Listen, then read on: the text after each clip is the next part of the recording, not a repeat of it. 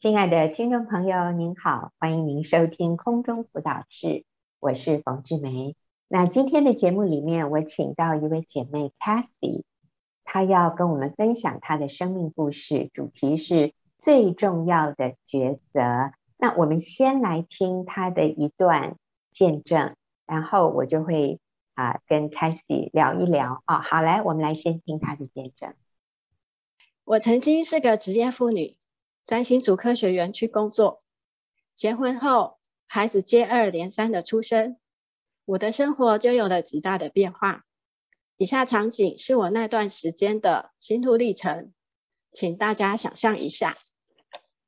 场景一：晚上七点多了，三岁的女儿和五岁的儿子在幼稚园里，引颈期盼爸爸妈妈来接。那是一家双语幼儿园。所有的同学都回家去了，只剩我的小孩孤单的在等。场景二，我问三岁的女儿：“你今天在幼儿园里有嗯嗯吗？”女儿说：“有啊。”我再问她：“那老师有帮你擦屁屁吗？”女儿说：“没有。”这时我的心痛了一下。场景三，早上上班时间。我着急的打电话给老板说：“非常不好意思，临时要跟你请假。我女儿突然发烧了，我要带她去看医生。而这已经是这几个月来的第三次了。”场景四，赶着下班，接完小孩，没空煮晚餐，只冲便当店买便当。什么？孩子最爱吃的卤鸡腿卖完了。我的生活就这样在赶赶赶和对小孩的内疚中度过。我多么渴望陪伴他们、照顾他们、听他们说话，而工作的压力再加上与同事间的纷纷扰扰，终于迫使我放假工作，辞职在家成为全职妈妈。再请你想象以下场景：场景一，女儿五岁了。刚上公立幼儿园大班，公立幼儿园的正餐跟点心都比私幼营养丰富太多了。这天下午放学回来后，女儿拿出学校下午发的点心，跟我说：“妈妈，我们一起来吃下午茶。”听到这句话，对那时已经辞职两年照顾她的我，真的好感动。场景二。孩子们放学后总是轮流抢着跟我说今天学校发生的事，这时间很宝贵。他们在学校开心得意的事可以跟我分享，委屈生气的情绪也可以得到抒发。不过我们家哥哥放学后的第一句话通常都是：“妈妈，我饿了，今天的点心是什么啊？”场景三，晚上一听到爸爸。下班开车回来的声音，孩子们就会调皮的在客厅找地方躲起来，跟爸爸玩捉迷藏，然后全家一起快乐的边吃晚餐，边跟爸爸分享今天发生的事。场景四，去年十一岁的儿子在爬山的时候，开始主动帮我背包包了，还会跟我说：“妈妈，不要那么严肃，要开心一点。”我的心里好温暖哦。回想刚辞职的时候，儿子才五岁，那时我们相处的时间变多了，但冲突也多。我带他带的好挫折。后来我参加了学员妇女小组，和一群有相同信念的妈妈一起学习，改变自己，成为合神心意的母亲。我们彼此鼓励，一同经历妈妈亲自带孩子。所带来的美好果子。如今我们的关系有很大的改善，孩子很懂事又很可爱。辞职回家这六年来，我的价值观有很大的改变。日子虽然过得简朴，却赚到了先生和孩子的笑容和关系紧密的家。因此，我要说，成为全职妈妈才是我人生中最重要的抉择。同时，也是任何东西所不能取代的尊贵身份。哇，好精彩哦！我听了，我都跟着他的情感哈，这样子啊，有的时候觉得很感动，嗯，有的时候又觉得好幸福、好快乐。那我今天也请到 Cassie 来到节目里面，Cassie 你好，哎，冯姐好，大家好，是是，那呃，我想问你啊，为什么你说辞职回家做全职妈妈？是你最重要的抉择。为什么这个抉择你说是最重要的？呃，我在工作的时候，其实什么家事只有打扫，平常会做。那我煮饭都不会煮。嗯、对整个家庭来讲，呃，假日啊，或者是下班的时候，都要在外面流浪找东西吃。嗯、那我觉得我很不喜欢这种感觉。嘿，我想要有一个家的感觉，嗯、大家就是由妈妈来煮丰盛营养的晚餐，嗯、然后全家一起在餐桌前面吃、嗯、吃营养的饭跟菜，这样。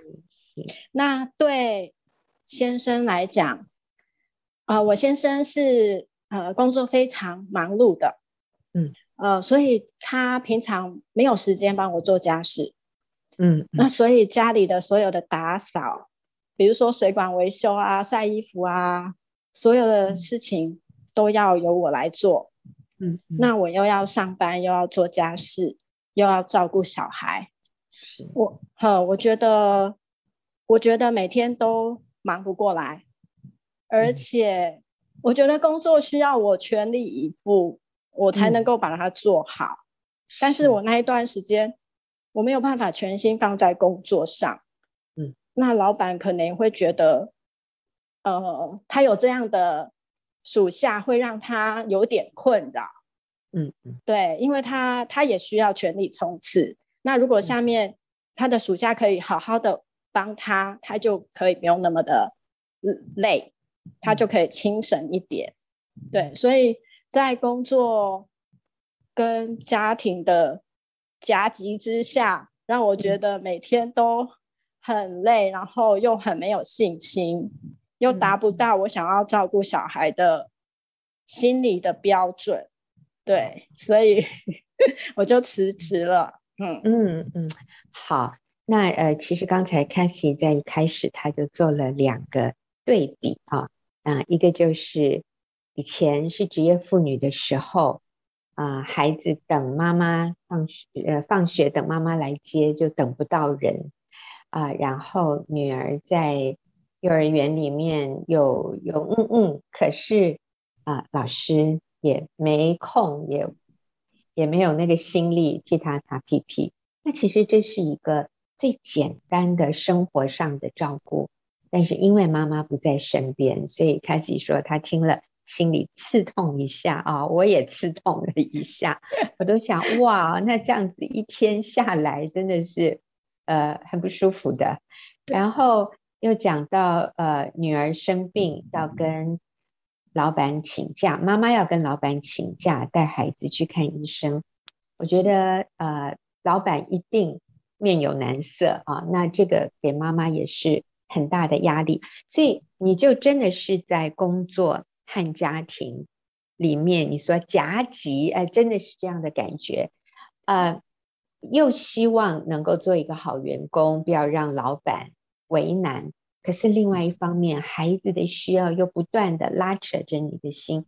那我想，这是每一个职业妇女很深的一个挣扎啊。我们说蜡烛两头烧，嗯，还有，就算你下班了，你都好希望。能够给孩子、给家人最好的营养的这个餐点啊，你好希望能自己做。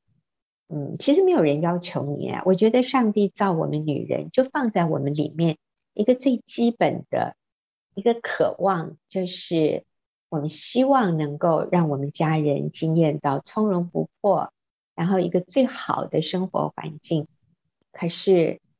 Cathy 在那个时候就是做不到，这个挣扎好大哦，所以选择回家。虽然啊，刚才 Cathy 有说，嗯，当然我们可以用的呃资金哈、啊，就就变少了，但是你换过换回来的却是以前经验不到的幸福。所以你要生活宽裕，还是要幸福？生活宽裕不一定可以买到幸福，可是拥有幸福真的就是最高的满足。就算物质上面少一点，那个呃都不是重点，你要重点是全家在一起，好愉快，好幸福。哎呀，真的太棒了！好，我们休息一会儿啊，等下继续回来听 Cassie 的分享。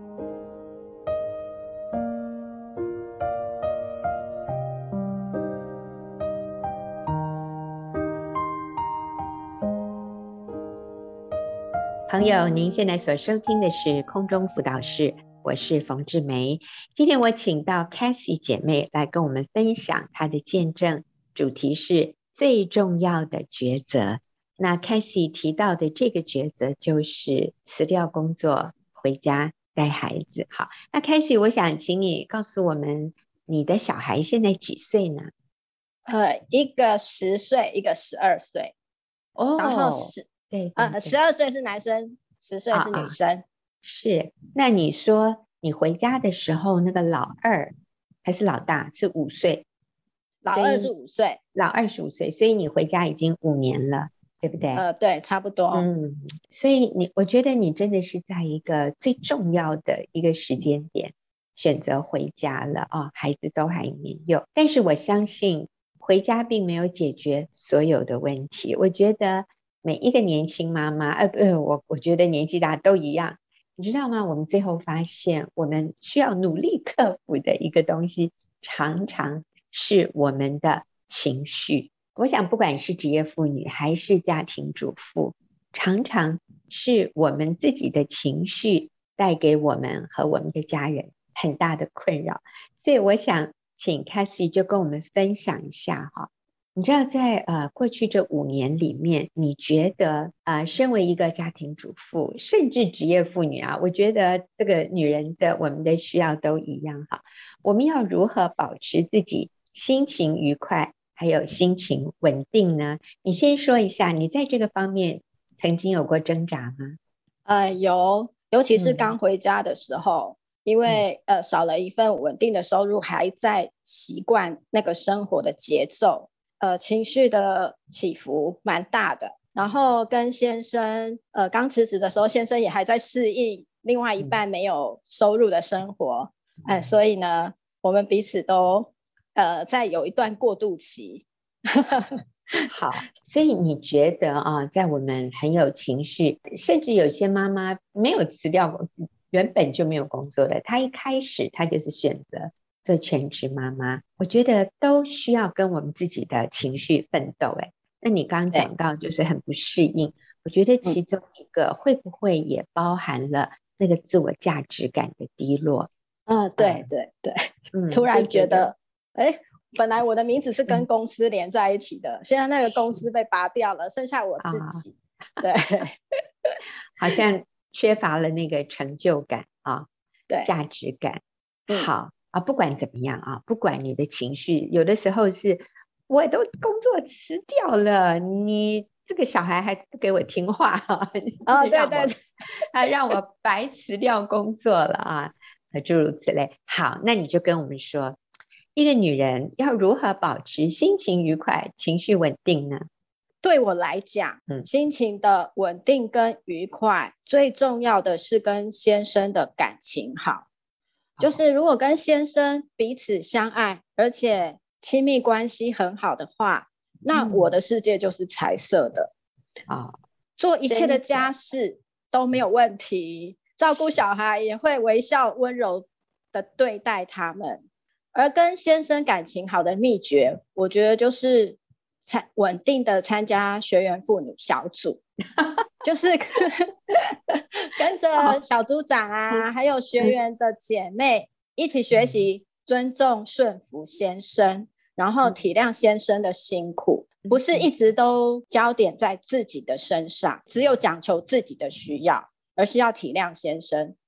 那先生感情好，然后先生心情好，他爱我，我就会很开心。对，嗯，好，所以你在这里讲到我们跟先生保持好的关系，一个很重要的关键哦。你说是参加呃学员妇女小组，但其实这个小组的很重要的一个功能是帮助你持续的敬重、仰慕、顺服你的先生，不断看到先生的好啊。我觉得这个不是。呃，把我们自己贬低呀、啊，吼，好像说哦，我现在很没价值，所以只好听你的，真的不是这个意思，而是我们跟一群和我们有相同信念、相同价值观、相同人生方向的这样的一群啊好姐妹啊，彼此作伴，然后彼此鼓励啊，让我们不断的调整我们的眼光，去看到丈夫的好。然后去看到我们在家里或者我们在这个关系里的那个那个重要的角色。那当我们自己调整好了，一个礼拜一次啊，这个叫做什么前轮定位，一个礼拜一次校正方向，哎，就真的不容易走太偏啊。一个礼拜，哎哎，被校正一次。好，稳定参加小组，还有呢？再来，对我来讲就是稳定读圣经。跟神有稳定的关系，这样子的话，我就知道我的以后要走的路，还有我自己的重要性，并不在乎我有多少钱，或是我有多有名，而是活在神对我的心意当中。而我知道神现在对我的心意，就是我要照顾好神所赐给我的产业，那就是把家庭顾好，把先生顾好，把孩子顾好。那其他的事情，神都会看顾我们，会我的未来。都在他的掌握之中，对，他爱我们，就是与神连接，稳定的读圣经，稳定的透过祷告啊，我来更靠近神，从神支取力量。我觉得 c a s 也讲到一个很重要的关键，就是我就知道上帝要我做什么。你知道吗？读圣经就是明白神的旨意，所以刚刚开始讲了三个：第一个跟先生有好的感情；第二个持续与姐妹们有连接，参加一个小组啊；然后恒常的与神连接；还有最后一个，我觉得也很棒。你说，呃，最后一个就是要有稳定而且规律的生活，就是什么时间运动，什么时间买菜，然后我要定期吸收新知。然后或者或者是做先生喜欢吃的菜，嗯，都会让我很有成就感。对，我这几年就做了好多先生喜欢还有孩子喜欢吃的菜，每次他们把菜吃光光，我都觉得很开心。啊、哎呀，你说一下你先生最爱吃的是什么？给我们一个参考。哦、呃，他最爱吃的就是海鲜，只要是所有的海鲜他都喜欢吃，鱼呀、啊、虾啊、嗯、小卷啊。哦，对，哇对他、嗯、他喜欢吃的。不难做，因为海鲜只要稍微调味一下、蒸一下、煮一下，就很快就熟了。啊，你看，这是一个有经验的厨师讲的话。海鲜啊，太容易了哈，只要蒸一下、煮一下、嗯，煎一下就好了。对对，我。可可是对我来说，海鲜是我很陌生的一块啊。我们家比较少吃海鲜，所以你看，你真的是这么多年，你已经练就一身功夫哈。那刚才开始讲到规律的生活，我觉得好重要。对一个家庭主妇来说，我觉得常常因为不用上班，不用要向老板交账，我们容易把那些空出来的时间，我们就开始好像太放松了啊。以至于生活就不规律啊，小孩都睡了，我们就舍不得睡啊。然后小孩不在家哦，我们又好想做一点自己想做的事情，但是在这个时候就失去了那个节制，失去了规律。我我觉得很多妈妈会落入追剧的这样的一个陷阱的里面。嗯，各位姐妹，我我就要提醒你哈。如果追剧变成一个陷阱，你自己知道，你你已经堕落在里面，你单溺在里面了。那我告诉你，这个跟男人看 A 片其实是类似的事，你知道吗？跟我们说酗酒，甚至我们说陷在一些一些瘾的里面，对我们是同样的伤害。所以规律的生活这个好重要。如果你今天已经落入不断的看一些影片，或者看这种。嗯，爱情小说或者是什么追剧这样的一个情况，求主帮助你脱离。那我也鼓励你，你需要参加一个小组，你要跟一些有正向的人的这种价值观的人啊，你要紧密的与他们连接。能够帮助你脱离。好，那最后我要请啊，Cassie 很很快的讲一下，你给这个全职妈妈或者任何女性有什么样的鼓励和提醒呢？呃，因为呢，家事非常的繁琐，那小孩他自己也有情绪，嗯、那我们常常要顾到先生、小孩跟所有的繁琐家事，常常会忘了自己的需要。那我就会找个空档的时间坐下来，呃，做点自己开心的事情，比如说泡一杯热可可啊，看看书啊，呃，听听呃长辈们就是对照顾小孩的一些演讲啊，对，小小的满足自己，然后呢，让自己。能够有能力再往前走。好，最后一个鼓励和提醒。那我现在看到隔壁的邻居们每天风光的穿着好漂亮的衣服去上班，其实心里也会有一点小小的冲击。但是呢，又想到孩子在身边不过这十几年，能影响他们的跟培养他们关系的时间就这么短。再来，他们如果离开我们，我们就不得不放手，要拉回来也来不及了。所以呢，我就会想到我那时候离职的那一份起初的爱，来鼓励自己，跟小孩在一起这一段这么珍贵的时间，是什么都换不回来的。嗯、所以呢，我就会用这个提醒自己，让自己珍惜目前现在的生活。嗯，谢谢 Cassie，我觉得你的提醒和鼓励是好宝贵的。好，那我们就休息一会儿啊，等下我们要进入问题解答的时间。谢谢 Cassie。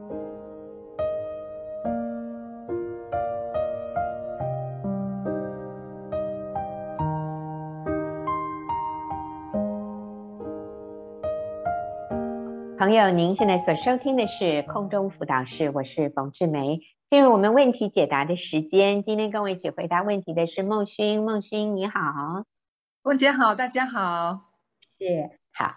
那这一位朋友他的问题是：先生为过去我犯的错不愿意接受我的道歉，他还跟我提离婚，怎么办？好，孟勋，所以啊、呃，我想这是一位女士。她过去曾经犯了错，也跟先生道歉了，可是先生不愿意原谅她，还要提出跟他离婚，怎么办呢？首先，我真的要为着这位姐妹，呃，真的是好赞美你，因为你愿意跟先生道歉，这是好成熟的表现。呃，在约翰一书的一章九节哦。这里就有讲到说，我们若认自己的罪，神是信实的，是公义的，必要赦免我们的罪，洗净我们一切的不义。所以神已经赦免我们的罪了，我们在里面不需要有在自责内疚，并且我们可以带着喜乐感恩的心，我们来走前面的道路。在马太福音的十九章第六节也这样说，就是夫妻不再是两个人，而是一体的了。所以神配合的人不可分开。神所配合的呢，就是不要分开。一旦进入婚姻，你就要相信哦，你先生就是你一生的配偶，呃，你也是他一生唯一的妻子，所以不要离婚，要站稳你的位置，那来领受神告诉你怎么样跟你的先生来相处。我最近也读到一处经文，是在出埃及记的三十五章三十到三十一节，这里是上帝拣选在西乃山盖会幕的人。上帝拣选在以色列人当中拣选犹大支派户尔的孙子乌利的儿子比撒列。神说：“我已经提他的名召他，又以神的灵充满他，使他有智慧、聪明、知识，能做各样的工。所以我要鼓励你，你也是神呼召成为你丈夫的妻子。神把你们两个配在一起，神就已经把跟他相处的智慧、聪明、知识赏赐给你。”所以我们要向神来支取跟先生相处的一些智慧。是，我觉得呃，孟欣刚讲的真好，就是首先我们要确认我们自己的身份，我们的位分。有的时候啊，呃，确实因为我们的软弱，我们的不完美，我们没有做得那么好，这是事实。那因为我们没有做得那么好，我们就因此怀疑自己的位分。就是那我想。可能别人比较合适做吧，那这个想法就错了。OK，第一个想法就是，哎，我做的不够好，我觉得这是一个事实，但是并不代表因为你做的不够好，你是可以被取代的。No，我们在妻子、在母亲的位份上，我们是不能被取代的。另外一个人来做，那就不是上帝给他的位置啊。所以我们不要这样想说，那我让位让别人来做。我们一这样想的时候，我们就会动摇，我们就会非常的呃手脚都无力了啊。所以我们不能这样的一个负面错误的思想进来。我做的不够好，好，那现在我愿意改进，我愿意成长，但是我仍然是我先生唯一的妻子，我是最合适他的妻子，我是可以成长的。所以各位，我们一定要有这样的自信。这个自信不是来自于自己，而是来自于上帝高你的那个位置，你就是他的妻子，没有人能取代你，你绝对可以做得很好，你可以成长。Sure，你先生也不完美，但是他也可以成长。呃，不因为我们不够完美，我们就。不是对方的配偶，我们就不能再做对方的配偶，那这都是错误的想法。好，孟欣继续。所以可能你先生一直跟你提离婚这件事情啊，呃，非常的困扰你，你的心思意念里面一直在想我怎么去回应他哦。但是我要鼓励你做一个对的方式，就是专注在跟先生培养美好的关系，不要专注在离婚或者任何不愉快的事情。那比如说怎么培养跟他美好的关系呢？就是。常常贴感谢、赞美、爱的贴文给他，并且跟他分享生活中有趣或者很欢喜或者很感动的事。不要跟他分享那些不愉快啊，或谈到呃怎么离婚，你为什么要跟我离婚呢？等等等等等这些东西哈，就不要说啊、我要跟大家分享，我小组有个姐妹，我非常的感动。她来小组大概两年，然后她先生外遇很多年了，也跟姐妹提要离婚。然后呢，她从封锁我的姐妹到，呃，现在会看她的 line，而且最近这个姐妹告诉我们说，她先生读赖的时间越来越快，就是很快就读她的赖了。那你知道这位姐妹做了什么吗？这位姐妹她不断地向先生表达爱、感谢跟思念，也常常为自己的过错道歉。那有一回呢，她先生真的是就是约她去一个很浪漫的一个顶级的咖啡厅，哈。那其实约她去不是真的要约她喝咖啡啦，是准备好离婚协议书在旁边，然后要跟他提婚。呃，就是结束之后呢，这个姐妹想了好多天，就写了一封信回复他。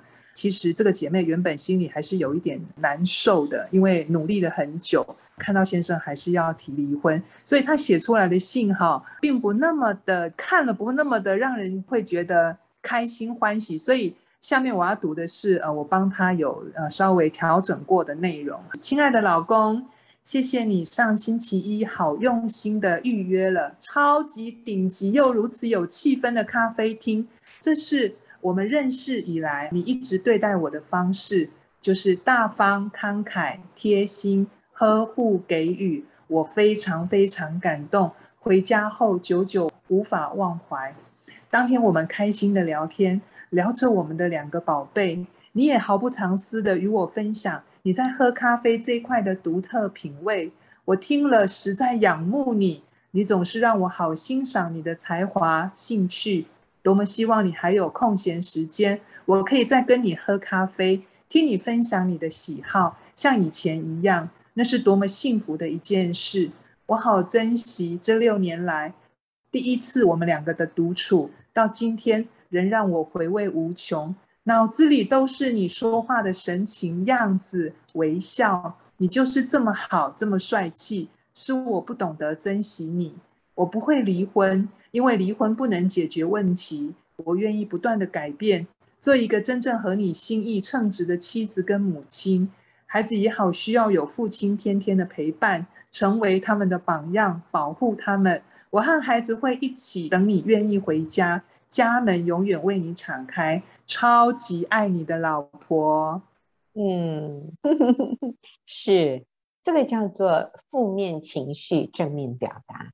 其实我们听到先生要跟我们离婚，我们是很忧伤的，甚至很受伤的。但是我们可以用正面的方式来表达我们对对方的爱。那至于说很受伤啊，什么这些。换一个方式表达，就是我真的不想跟你离婚，因为我好爱你，我好怀念我们以前在一起的快乐时光。我想这样啊，会得到的效果更好啊。好，那最后还有一点点时间，孟勋还有什么样的勉励吗？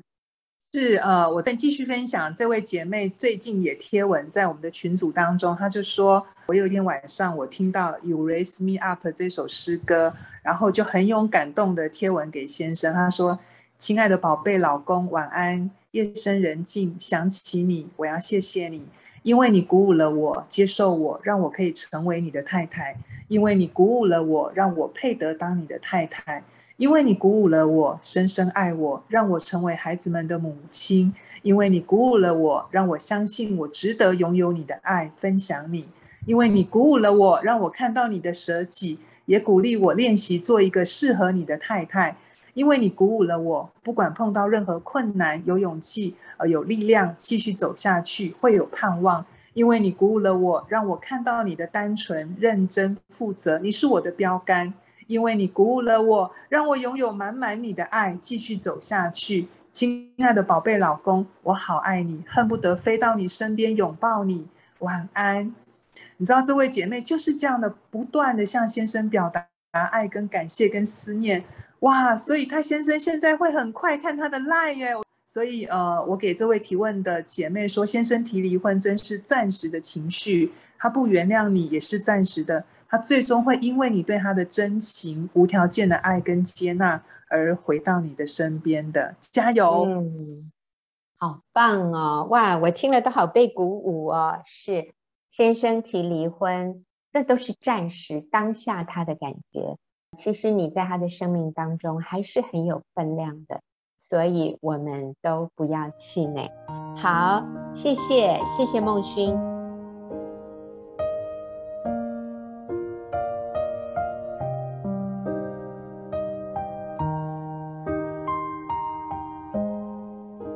朋友，您现在所收听的是空中辅导室，我是冯志梅。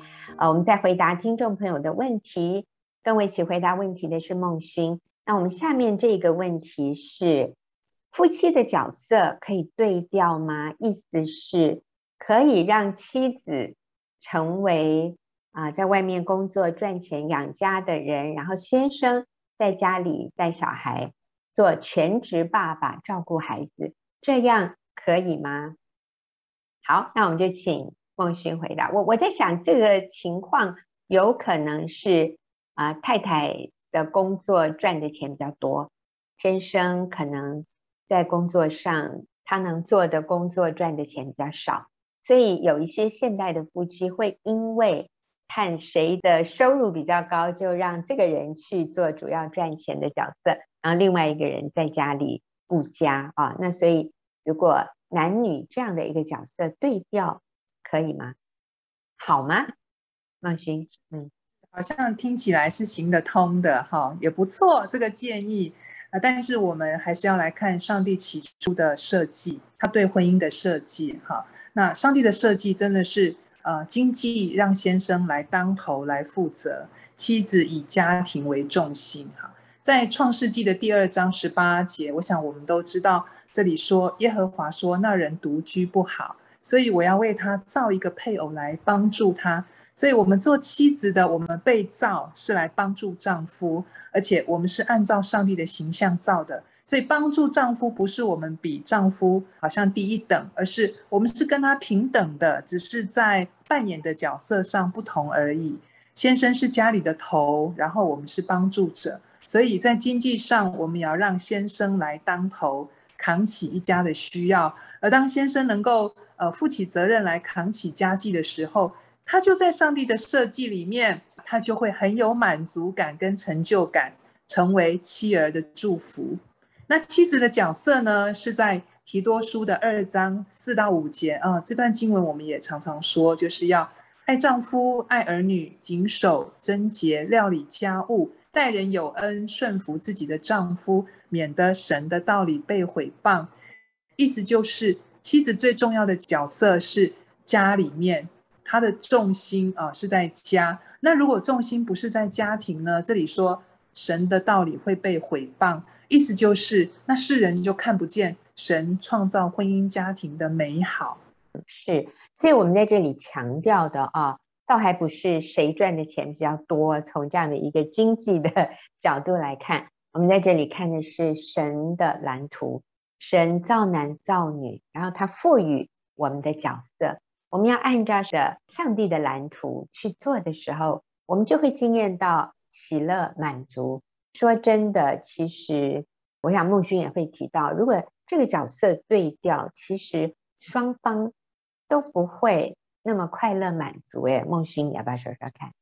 对，呃，其实我在带小组的时候，我也发现，就是当我们女人都出头去赚钱的时候，其实家里真的会遇到一团乱。那因为这是因为男人他没有按照神的设计扛起经济责任的时候，他就会变得没有自信，没有安全感，也没有成就感，然后他就会变得畏畏缩缩。那这时候他就很有情绪。我们这个当太太的呢，我们没有按照神的设计，以家庭为重心，反倒取代了男人的角色，去扛起一家的经济重担。所以，我们一回家就很容易怎么样？轻看男人，在家里讲话可能就大声了，就比较大声了。那这时候就会很难按照圣经教我们的敬重顺服丈夫。那我们就很有情绪，而且工作压力很大，蜡烛两头烧。那这对家庭的气氛是非常不好的，会造成很大的破口。所以神要我们在自己的角色上扮演好，这会给家庭带来井然有序啊，会幸福美满。而且其实我们要做的就很简单，对我们的先生敬重、顺服、仰慕、肯定、赞美。哇，我觉得这是一个很享受的角色哎。其实以前我也是一个。很想赚钱，在工作上就是想要有成就感的一个职业妇女。那当我回家之后呢，我就发现做妻子的角色让我好满足。那我也看到说，当我们做妻子的愿意在家里服侍这个家的时候，我们的丈夫在外面为这个家的需要来努力的时候，他就会主动来帮忙看顾孩子跟料理家务，因为他感受到家里给他满满的爱。满满的满足，这是加分的，这是给你的家跟你的关系都是加分的。嗯嗯，好，刚才提到这是神的设计哈，如果我们违反了神的设计，其实大家就都会觉得怪怪的。好，这个男的觉得自己很窝囊，然后女的就很看不起她的丈夫，女的也没有安全感。呃，我最近看了一个一个一个短片，其实我在 YouTube 上面我很喜欢搜寻。这个野生动物的纪录片，那我这次看到这是一个英国人哈，那他放很多这种小的 camera 小的相机，在一些鸟的鸟巢里面或者鸟巢附近，他记录这个鸟妈妈、鸟爸爸怎么样就喂养生下来的这一窝的小鸟。有一次我看到的是一种鸟叫红隼啊，隼隼就是一种猛禽类了，飞的速度很快。我们就说老鹰妈妈哈，不过它是小型的鹰啦哈。这个红隼妈妈，它下了五个蛋，然后最后孵出五只，我们说小鹰好了。爸爸呢，他就负责捕捉食物回来。他们通常捕捉一些像呃老鼠啊，他们比较不是吃昆虫，他们是吃这种小型的哺乳类动物。好，通常都是老鼠，所以他就抓了这个老鼠回来。那刚好那天呢，鸟妈妈不在，鸟妈妈大概也是飞出去觅食了。那鸟爸爸把这只老鼠带进来之后，哈，他就不晓得要怎么办。旁白的这位科学家，哈，他就说：“他说一只公鸟，它最拿手的就是捕猎动物，可是公鸟的里面没有那个。”知道要怎么样喂小鸟的这样的一种与生俱来的知识和能力，所以上帝造公鸟的时候，他是不晓得要怎么样把那只老鼠，把那个肉哈一口一口变成一小块一小块喂到小鸟的嘴里。公鸟没有这个知识和能力，天生的。你说这个很简单呐，可是对公鸟，它就是。那个人说：“哦，he looks so confused，就是他很搞不清楚现在该怎么办。我这个老鼠抓回来了，我现在要怎么办？他没有能力，他没有知识。这公鸟不晓得要怎么办。他是爸爸哦，他最后就只好把这只大老鼠就丢在那个小 baby 鸟的身上，哇，那个小 baby 鸟都会都被好像 都被压到了。公鸟没有办法喂小鸟，结果没多久，这个鸟妈妈回来了，它立刻进入状况，就把这个老鼠把它撕成一小块一小块，然后喂到那个 baby 的嘴里。那这个科学家他就说，母鸟就是有与生俱来的知识和能力，怎么样喂这个小 baby？可是公鸟它最拿手的是捕猎，回来之后，它是不晓得怎么样把这个食物变成小口小口喂到 baby 的嘴里。你知道，当我看到这个影片的时候，我真的认为。上帝造男造女，我们里面的软体设计就是不一样。妈妈对于一个 baby，她好像就天生的知道要怎么照顾。那那个爸爸呢？啊，我知道有一个爸爸，他生了孩子以后，他不敢抱那个 baby，好几天他都不敢抱。他说我我怕把他压烂掉。那个男人这个部分不是那么自然，可是对女人来说，啊，这就是很天经地义、很自然的事。我想短暂、暂时的角色对调，有的时候可能先生生病，太太需要去外面啊、打工赚一点钱。我觉得短暂、暂时性是 OK 的，但是长期并不好。而且我们给孩子也没有好的这个角色上的榜样，所以我们会建议，我们还是把养家的责任还给先生，然后我们做妻子的就安心、喜乐的在家里面。顾家。那至于说先生赚的不够，其实没有什么不够的，就是我们降低我们的生活开销。我相信你先生所赚的钱足够养你们全家，那我们也要为我们所拥有的满足，然后我们肯定赞美丈夫他的努力。我相信上帝会带领你们走在一条对的路上。好，我们非常。谢谢孟勋，也谢谢听众朋友的收听。那我们下个礼拜再会。